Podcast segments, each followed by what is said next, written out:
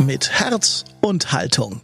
Dein Bildungspodcast für unterwegs und zu Hause. Ein Angebot der Katholischen Akademie mit der TU Dresden. Heute der phantasmatische Kern der Corona-Krise. Herzlich willkommen und hallo hier beim Podcast der Katholischen Akademie des Bistums Dresden-Meißen. Expertinnen und Experten aus den unterschiedlichsten Fachrichtungen nehmen hier bei uns Stellung zu den wichtigsten Fragen unserer Zeit. Heute bei uns zu Gast Professor Dr. Marc Ahrenhövel. Er ist außerplanmäßiger Professor am Institut für Politikwissenschaft der Technischen Universität Dresden und beschäftigt sich dort mit politischer Theorie, Demokratieforschung sowie Erinnerungs- und Geschichtspolitik. Er geht jetzt der Frage nach, welche mittelfristigen Auswirkungen die Corona-Krise auf unsere Fremdheitserfahrungen haben wird und auf welchen gedanklichen Boden das Erleben in dieser Krise fällt. Jetzt bei Mit Herz und Haltung Professor Dr. Marc Ahrenhövel. Ausgangssperren und Beschränkungen, geschlossene Schulen, Universitäten, Geschäfte und Restaurants, Hamsterkäufe, Fußballspiele ohne Zuschauer, abgesagte Großveranstaltungen, Menschen, die mit Mundschutz durch verlassene Städte geistern. Wieder einmal scheint das Leben die Kunst zu imitieren. Was bislang als Schreckensszenarien aus Filmen wie Contagion, Outbreak, World War Z, apokalyptischen Serien wie The Walking Dead oder Chernobyl oder Romanen wie The Road oder Zone One bekannt war, wurde in einer zuvor für unmöglich gehaltenen kurzen Zeitspanne beinahe ohne jeglichen Widerspruch in immer mehr Gesellschaften zur Realität. Eine totale Entschleunigung der Gesellschaft, fast bis zum gesellschaftlichen Stillstand. Selbst Maßnahmen wie das Auslesen von Handydaten zur Kontrolle der Ausgangsbeschränkungen wurden nicht nur in China, sondern auch in demokratischen Staaten diskutiert und zum Teil auch umgesetzt.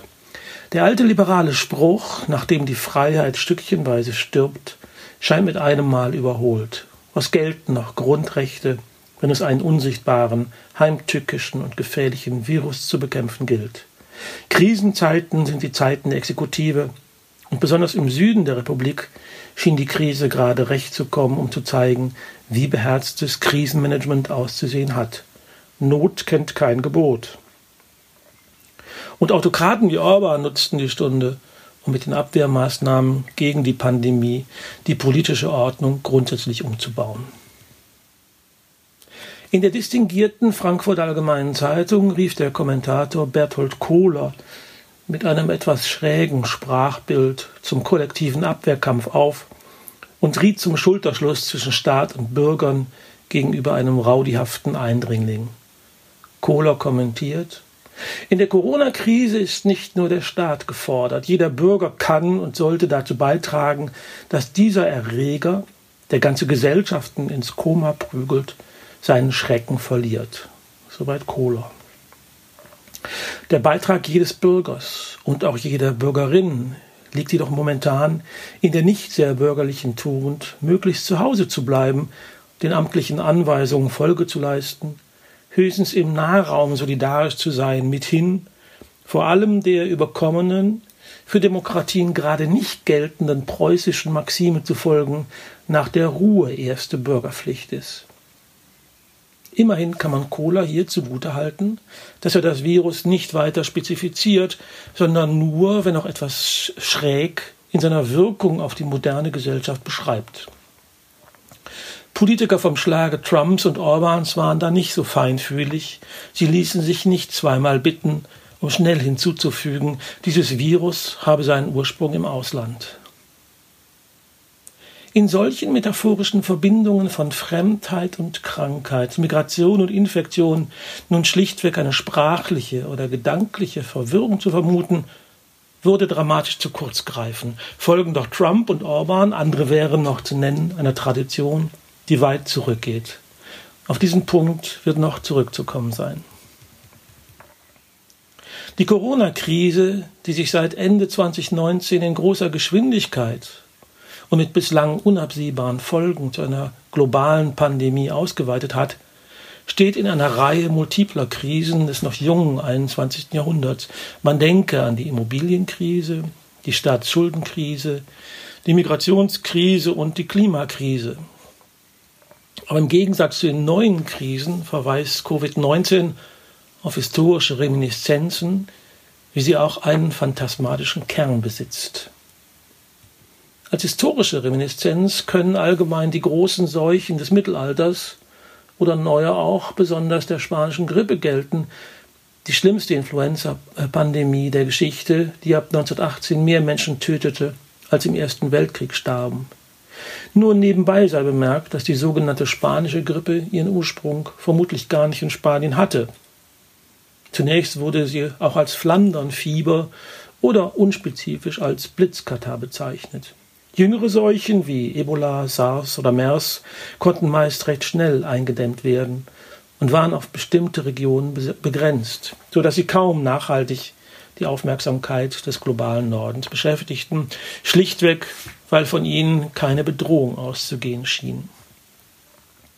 Wegen der zeitlichen und räumlichen Distanz zu den großen Epidemien, wie wohl auch durch den rasanten Fortschritt im Medizin- und Hygienesektor, haben sich diese Vorerfahrungen jedoch kaum in der kollektiven Erinnerung niedergeschlagen. Der phantasmatische Kern ist viel komplexer, nährt er sich doch aus einem dichten Vorstellungskomplex mit großer historischer Tiefe und einer bestimmten Vorteilsstruktur, die tief in die westliche gesellschaftliche Imagination eingelassen ist.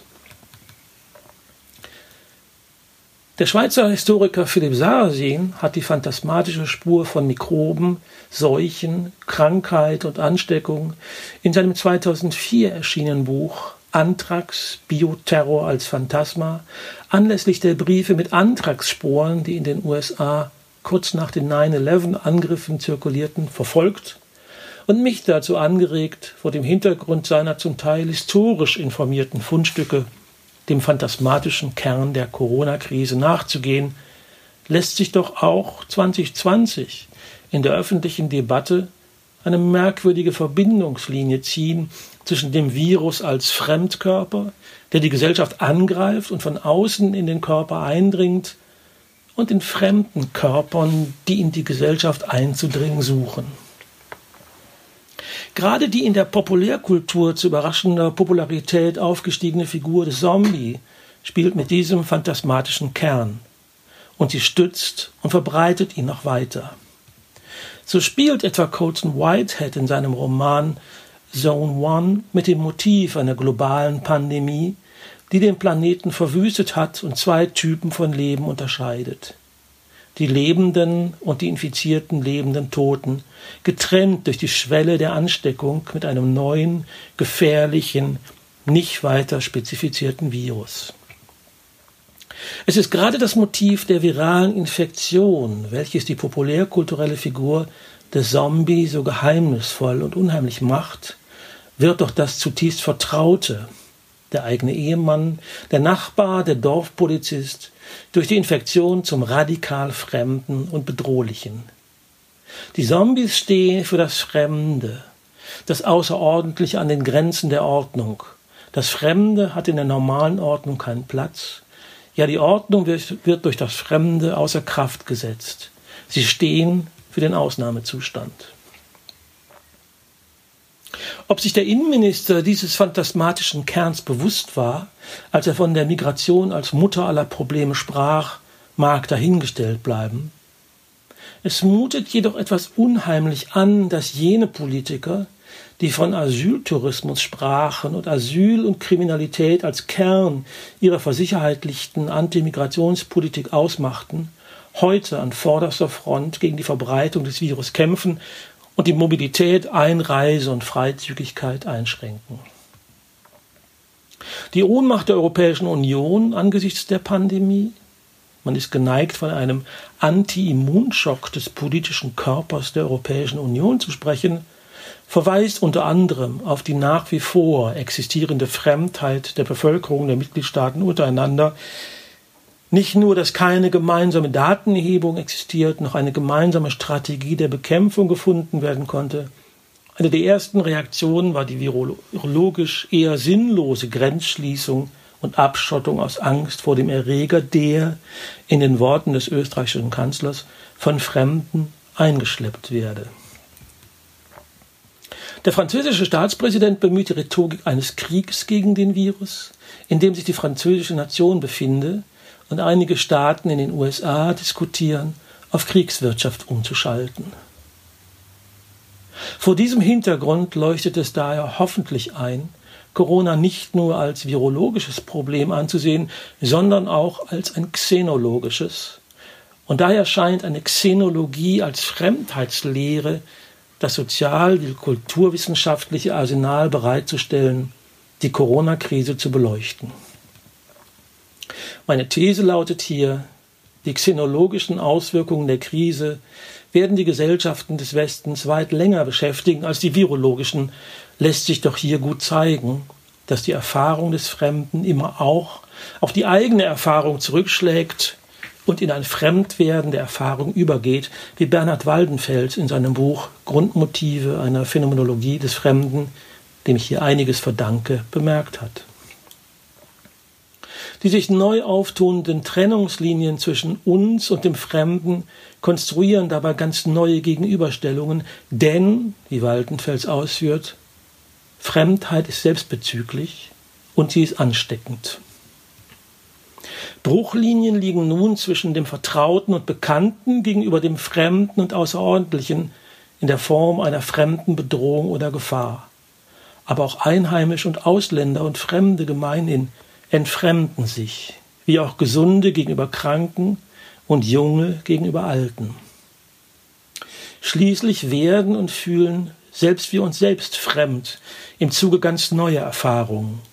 Sind wir gesund oder sind wir schon krank, nur ohne Symptome?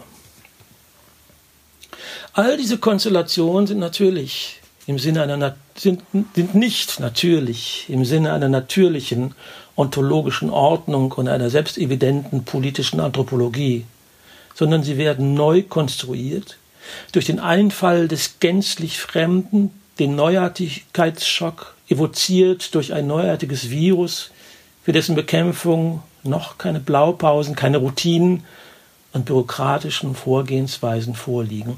Genau dieses Moment des Neuen, des Unerhörten und Geheimnisvollen öffnet die Tore für phantasmatische Vorstellungen zur Bearbeitung der totalen Kontingenz. Wenn etwa der amerikanische Präsident Corona als das chinesische Virus adressiert und postwendend von chinesischer Seite insinuiert wird, amerikanische Soldaten hätten das Virus mit Absicht in Wuhan eingeschleppt, so bedienen Trump wie auch Xi Jinping Vorurteilsstrukturen, die seit den Cholera-Epidemien in Europa verbreitet sind, dass nämlich Infektionskrankheiten jedweder Art asiatischen Ursprungs sind. So zitiert Philipp Sarrazin in seinem bereits genannten Attacksbuch den deutschen Virologen Stamm, der Mitte des 19. Jahrhunderts feststellte, ich zitiere, der geistig vernachlässigte Mensch erzeugt Seuchen und unterstützt deren Verbreitung. Der Einfluss der Geistesentwicklung auf die Gesundheit des Menschen ist unersetzlich. Je freier ein Land, je reinlicher, je reinlicher, je gesünder. Blicken Sie nur nach Ostindien, Despotische und vom Pfaffentume geplagte Länder können, solange solche Zustände dauern, nie gesunde Länder werden. Die Freiheit des Gedankens ist unschädlich. Geistesseuchen hingegen erzeugen Körperseuchen. Soweit Stamm. Aus der gleichen Zeit stammt auch die sprachliche Verbindung der Seuchenbekämpfung mit der kriegerischen Bekämpfung fremder Invasoren, die ebenfalls bei Donald Trump aber längst nicht nur bei ihm zu finden ist. So bemerkt Trump, im Zuge des Kampfes gegen das chinesische Virus sehe er sich nun im März 2020 als Kriegspräsident. Nach Wochen des Leugnens einer Gefahr durch das neue Virus gibt er sich jetzt kämpferisch und bemerkt, jede Generation von Amerikanern war dazu aufgerufen, Opfer zum Wohle der Nation zu bringen. Im Zweiten Weltkrieg haben sich junge Menschen, Teenager, freiwillig gemeldet, um zu kämpfen. Sie wollten unbedingt kämpfen, weil sie ihr Land liebten. Und jetzt ist unsere Zeit gekommen. Wir müssen gemeinsam opfern, weil wir gemeinsam durch all das gehen und wir werden zusammenkommen. Es ist der unsichtbare Feind. Das ist immer der härteste Feind, der unsichtbare Feind. Es wird ein vollständiger Sieg sein, es wird der totale Sieg. Der Krieg gegen den härtesten Feind fordert Opfer, doch am Ende steht der totale Sieg als Bewährung in einer historischen Stunde. Eine zuletzt höchst polarisierte Nation findet wieder zusammen, sie reintegriert sich im Opfergang gegen den heimtückischen Feind von außen. Was hier aufscheint, ist die berühmte Formel von Karl Schmidt, der formulierte, der Feind ist unsere eigene Frage als Gestalt. Aus diesem Grunde muss ich mich mit ihm kämpfend auseinandersetzen, um das eigene Maß, die eigene Grenze, die eigene Gestalt zu gewinnen. Folgt man dieser Logik, so stellt sich unausweichlich die Frage, wie mit Virusträgern umgegangen werden soll, die sich nicht ausschließen lassen, da sie als Mitbürgerinnen und Mitbürger Teile der Gemeinschaft sind. Und es verwundert nicht, dass Ausgangsbeschränkungen sehr schnell ins Repertoire autokratischer wie demokratischer Staaten übernommen wurden. Wenn der texanische Vizegouverneur Dan Patrick nun anregt, die Alten sollten sich zum Wohle der Gesellschaft und der Wirtschaft, wie er anmerkt, opfern, so folgt er nur konsequent dieser Denkbewegung. Der Virusträger wird damit zum inneren Feind im Sinne Schmidts, der sich entweder heroisch für die Gesellschaft oder die Gesundheit des Volkskörpers aufopfert, oder er muss isoliert in Quarantäne gesteckt werden.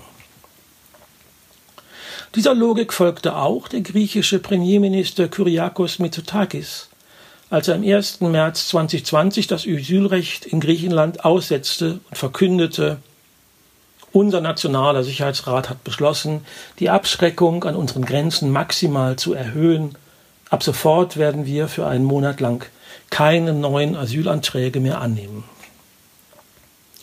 Die Versicherheitlichung der Migration, also die Subsumption von Asyl und Einwanderung unter das Dispositiv von nationaler Sicherheit, welches von MigrationsforscherInnen seit längerem schon beobachtet wurde, erreicht hier mit dem Verweis auf die Gefahr der Ansteckung und der Assoziation des Fremden mit Krankheit und Gefahr ein ganz neues Niveau.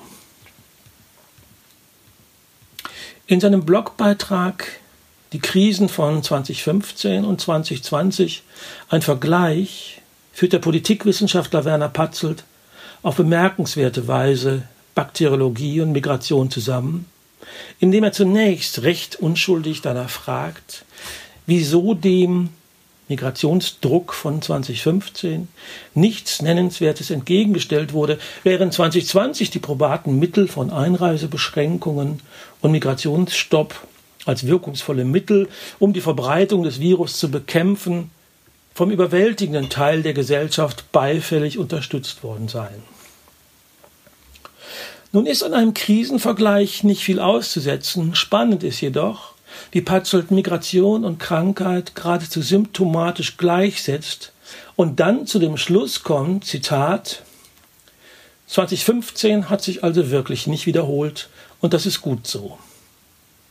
Vielleicht haben viele Verantwortliche in Politik, Medien und Zivilgesellschaft aus den Fehlern von damals gelernt. Vielleicht lassen sich im Alltag unsichtbare Viren schlicht einfacher wie gefährliche Eindringlinge abwehren als Mitmenschen unseresgleichen, die nur nicht das unsererseits ganz unverdiente Glück haben, in beinahe Paradiesen wie den gut funktionierenden Teilen Deutschlands zu leben. Und hoffentlich ziehen wir alle, sobald die Corona-Krise überwunden ist, auch plausible und durchhaltbare Konsequenzen für den Umgang mit der jetzt nur überblendeten, allenfalls aufgeschobenen Migrations- und Integrationskrise. Soweit Patzelt in seinem Blog. Der Syllogismus lautet hier Abschottung hilft gegen biologische Eindringlinge. Migration bedeutet Eindringen mit anderen Mitteln. Daher hilft Abschottung, Grenzschutz und Migrationskontrolle auch hier. Es ist genau dieser phantasmatische Kern des Narrativs um Corona, das gespenstische Supplement der Abwehr des Fremdkörpers wie des fremden Körpers, der ausnahmezuständige Maßnahmen zu legitimieren scheint, während ähnliche, in Größenordnung und Dramatik vergleichbare Maßnahmen gegen den Klimawandel aufgrund wirtschaftlicher Imperative schlichtweg undenkbar wären. Alle Gesellschaften bringen Fremde hervor, aber jede Gesellschaft produziert eine besondere Art von Fremden und sie produziert sie in ihrer eigenen unnachahmlichen Art und Weise. Mit diesen Worten beginnt Sigmund Baumann seinen Aufsatz Making and Unmaking of Strangers. Daran sollte man denken, wenn man über Fremdheit im Moment virologischer Verunsicherung spricht. Der Fremde ist hier nicht, wie bei Simmel oder als Simmel noch zu besseren Zeiten annehmen konnte, der, der heute kommt und morgen bleibt, sozusagen der potenzielle Wandernde, der, obgleich er nicht weitergezogen ist, die Gelöstheit des Kommens und Gehens nicht ganz überwunden hat. Vielmehr ist der Fremde, und zwar jeder Fremde, eine potenziell existenzielle Bedrohung. Er gleicht dem Schläfer, dem potenziellen Terroristen, der nur darauf wartet, eingesetzt zu werden und sich der Normalität und sich in der Normalität in Corona-Zeiten im Zeichen der Gesundheit tarnt. Der Ansteckungsmöglichkeit kann sich niemand entziehen.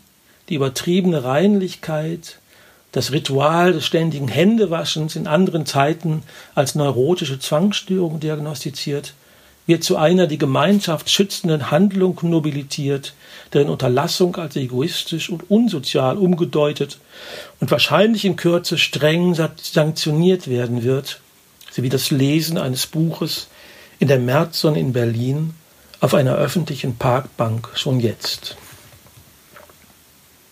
Es gehört zu den eingeübten Standards der Krisenbewältigung darauf hinzuweisen, dass Krisen als gesellschaftliche Erfahrungsschocks anzusehen sind, die Solidarität und Fortschrittswillen mobilisieren können. So bemerkte im Jahr 2011 Bundeskanzlerin Merkel in einer Regierungserklärung zu den Folgen der Schuldenkrise, entscheidend ist nicht die Dauer, sondern dass wir uns bei Rückschlägen nicht entmutigen lassen. Es gelte, die europäische Wirtschafts- und Währungsunion zu vollenden und Gründungsfehler zu beseitigen, dann wird Europa aus dieser Krise stärker herauskommen, als es hineingegangen ist. Nun mag es durchaus sein, dass in der Corona-Krise ein verändertes Verhältnis zueinander schlummert. Neue Nachbarschaftsnetze und freie Angebote im Internet mögen hierfür sprechen. Doch ist kaum anzunehmen, dass dies auch für das Verhältnis der europäischen Mitgliedsländer untereinander gelten sollte. Als die langwierigsten und dramatischsten Folgen könnten sich die xenologischen Konsequenzen der Krise erweisen, die darin liegen, dass sich die neu gefundenen nationalen Schicksalsgemeinschaften neuerlich abschotten, einschließen und einbunkern und die Mobilität der Unionsbürger vor dem Hintergrund einer Politisierung der Sicherheitsfrage aus virologischen Gründen bis auf weiteres eingeschränkt bliebe. Ronald Hitzler hatte bereits in den 90er Jahren des vergangenen Jahrhunderts einen dramatischen Backlash im Umgang mit Fremdheit als Folge der Globalisierung für möglich gehalten. Eine Multikultur der Ego- und Ethnozentrik, der Enge, des Misstrauens, des Neids, der Nörgelei, des An- und Einspruchs, eine Multikultur der aktiven Abgrenzung und der ignoranten Intoleranz sei durchaus möglich. Und die Möglichkeitsstruktur für eine solche Entwicklung ist heute in vielen Ländern weit eher gegeben als noch in den 1990er Jahren.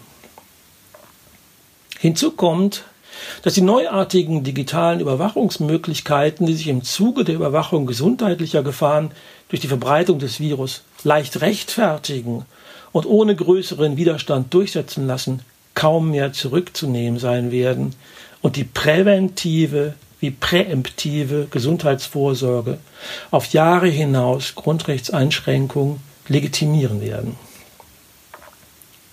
War die Schuldenkrise zu bewältigen, indem massive finanzielle Mittel aufgebracht wurden, um das Finanzsystem abzustützen, so wirkt das Phantasma der Ansteckung mit einem gefährlichen, unsichtbaren Virus im Ressentiment gegen das Fremde oder gegen die Fremden nach. Dieses Ressentiment gegen das Fremde ist als eines der am leichtesten zu mobilisierenden Affekte interpersonal, politisch und kulturell wirksam und es steht ernstlich zu befürchten, dass wir uns in eine neue Ära der Entfremdung hineinbegeben. Schließlich ist auch zu befürchten, dass die Demokratie größeren Schaden nimmt, und dies in zweierlei Hinsicht. Soziale Distanz suspendiert die Demokratie. Die performative Kraft der demokratischen Versammlung, ob als Streik, Mahnwache, Demonstration oder Besetzung öffentlicher Räume, geht verloren und droht verlernt zu werden, und das Politische erstirbt im Umsetzen von Verwaltungsakten und der Exekution wissenschaftlicher Expertisen. Der Virologe als Kanzler im Ausnahmezustand ist der dystopische Endpunkt einer Entwicklung, in der die Politik die totale Sicherheit verbürgen soll.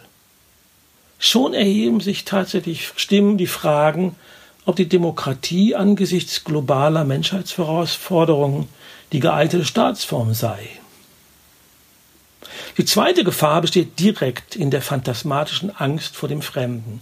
Das Volk ist niemals eine festgelegte Bevölkerung, es wird vielmehr immer wieder und immer wieder neu durch die von uns implizit und explizit gezogenen Grenzlinien konstituiert. Das europäische Volk, konstituiert durch eine europäische Bürgerschaft, hat sich als Chimäre erwiesen. Der Traum transnationaler Demoi ist fürs Erste ausgeträumt.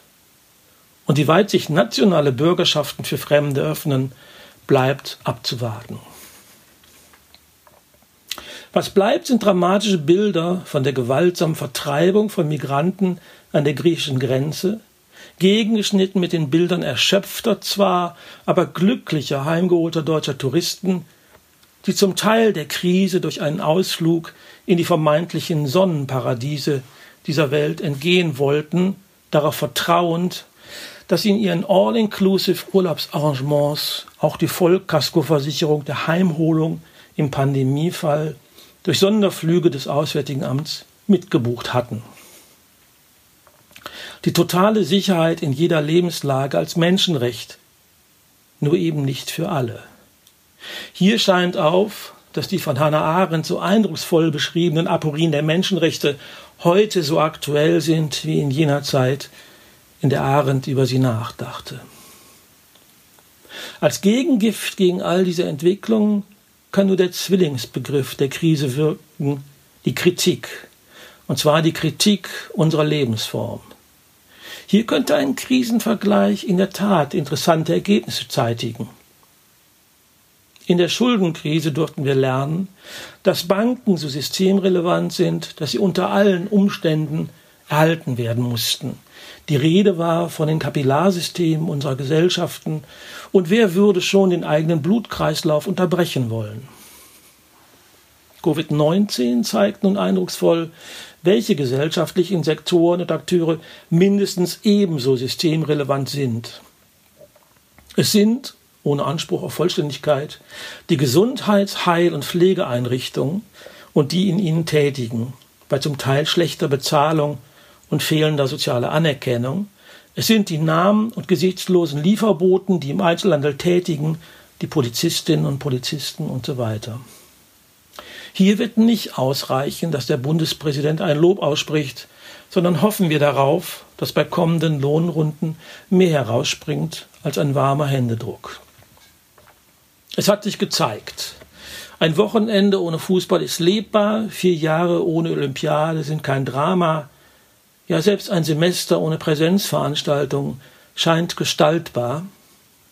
Aber die Subsumption jeglicher Einrichtung, aller Infrastruktur unter die Logik des Marktes und ihre Einpreisung, die törichte Rede vom schlanken Staat, ist existenziell gefährlich.